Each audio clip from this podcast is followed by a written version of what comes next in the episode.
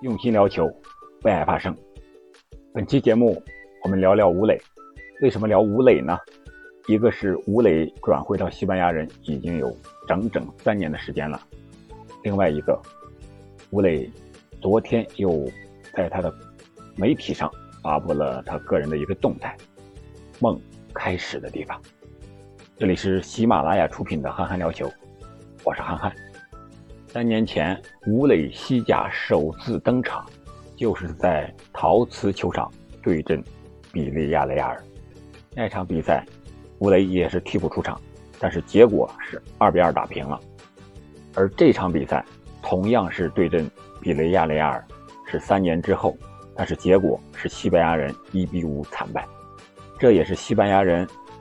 近七场比赛不胜了，目前呢是积二十九分，排在第十三位，比降级区的二十一分仅仅高出了八分。当然了，我们关心西班牙人是因为吴磊在那里，所以我们还是重点聊聊吴磊吧。我们都知道，吴磊加盟西班牙人是吴磊状态最好的时候。二零一八年底，他随上港获得了中超联赛的冠军。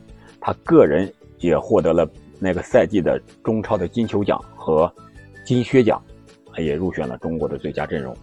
而到了西班牙人之后呢，他头一年的表现也是非常的亮眼，刷新了中国球员在西甲的多项纪录。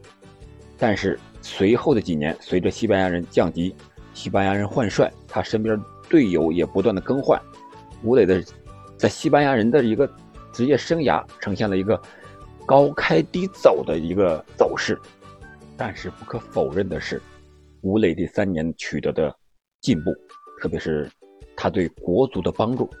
本次亚洲预选赛的十二强赛，包括之前的四十强赛，我们可以看到，吴磊还是中国队唯一的大腿。如果没有吴磊，中国恐怕连十二强赛都进不了。啊，虽然我们在十二强赛上踢得并不好。但是吴磊也是仅有的几个亮点之一，这说明什么问题呢？至少说明留洋这条路走的还是对的，这三年没有白坚持。我们回过头来看看吴磊之前的一些中国足球留洋的球员，最成功的也就是孙继海和杨晨了，他们坚持的时间都是三年以上，而没有坚持三年以上的这些留洋球员，我们可以看看像什么。李铁呀，李伟峰呀，范志毅啊，谢辉呀，董方卓呀，孙祥呀，等等等等。可能是由于在欧洲踢比赛的时间比较短，所以说他们并没有完全的获得欧洲球队的认可。我想，这三年或者说是三到四年留洋的这个时间段可能对中国球员来说是一个疼痛期。如果你挺过去了，你可能柳暗花明又一村，如果你挺不过去，你就只能出口转内销，打道回府了。那目前吴磊也面临着一个三年之痒，或者说三年之痛，我们就帮助吴磊来梳理一下下一步路究竟应该怎么走。我们首先知道，一个人在国外踢球确实很难，有多难呢？恐怕只有他本人能够理解。我们。其他人员只能在网上看一些报道，通过这些报道，我们都感觉到很难，何况他本人了。特别是当前疫情的条件下，就更难了。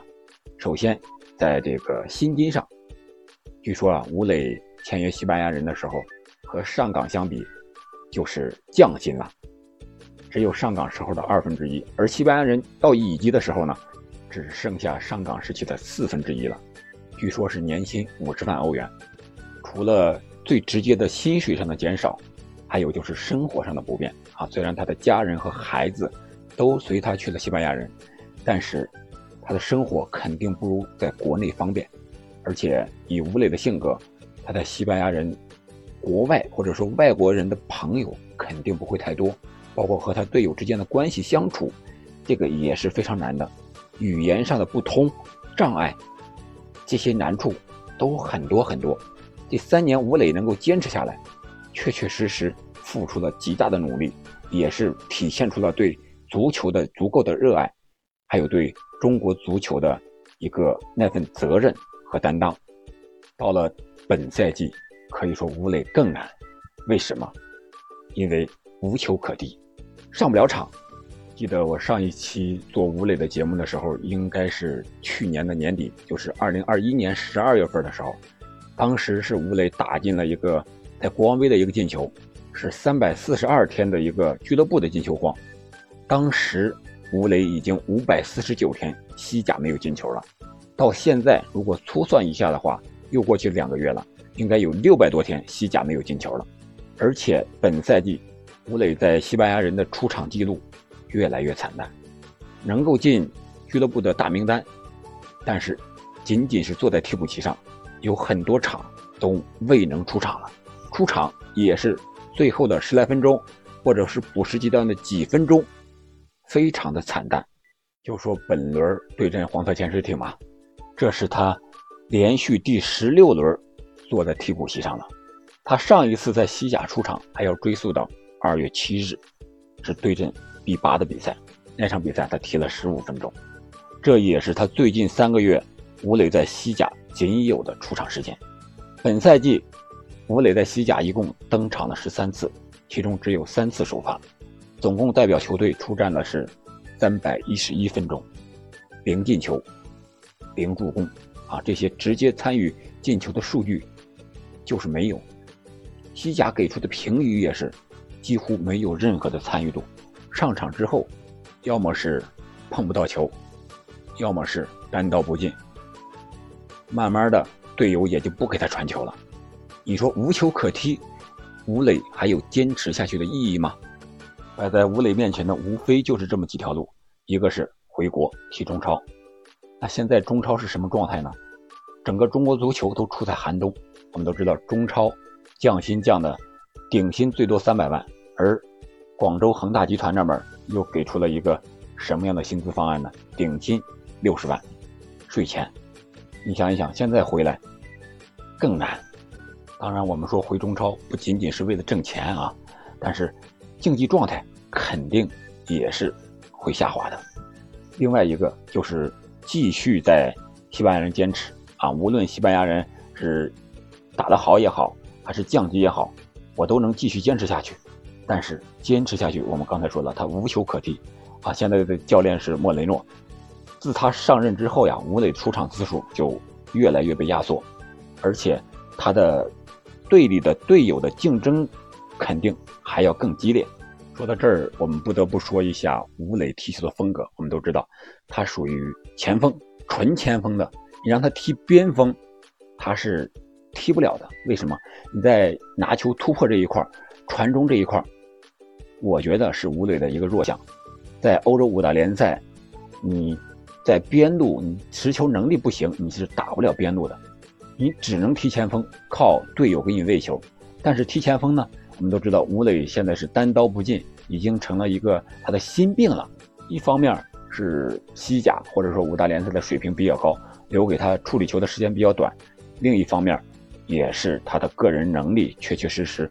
不足以完全立足五大联赛，无论是在强队还是弱队，我们都知道，强队像巴萨和皇马这样，需要你有很高的进球率。像孙兴敏这样，他能够将可能是三成的进球率转化成十成，啊，比如说他的预期可能是一个赛季只能打五个进球，但是孙兴敏能打进十五个进球，这样超预期的发挥是非常令人振奋的。而吴磊呢，恰恰相反。可能预期是五个进球，你只能进一个球。你这样的话，那肯定是在强队是不行的。而你到弱队呢？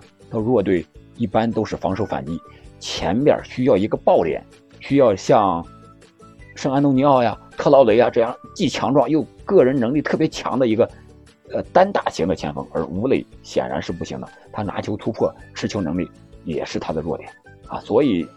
他只能在一个相对中游一点的球队，适合他风格的球队，但是在这样的球队，似乎又很难找到。在五大联赛啊，我说的不仅仅是西甲，在英超那身体对抗，我们都知道那个节奏，显然吴磊是适应不了的。你知道法甲呢，法甲一般都是出妖人的地方，法甲好多年轻的球员，慢慢慢慢都到更高水平的层次去了，而相对来说更适合他的西甲。也并不是他想象的那么简单，最讲究技战术呀，身体对抗比较少呀。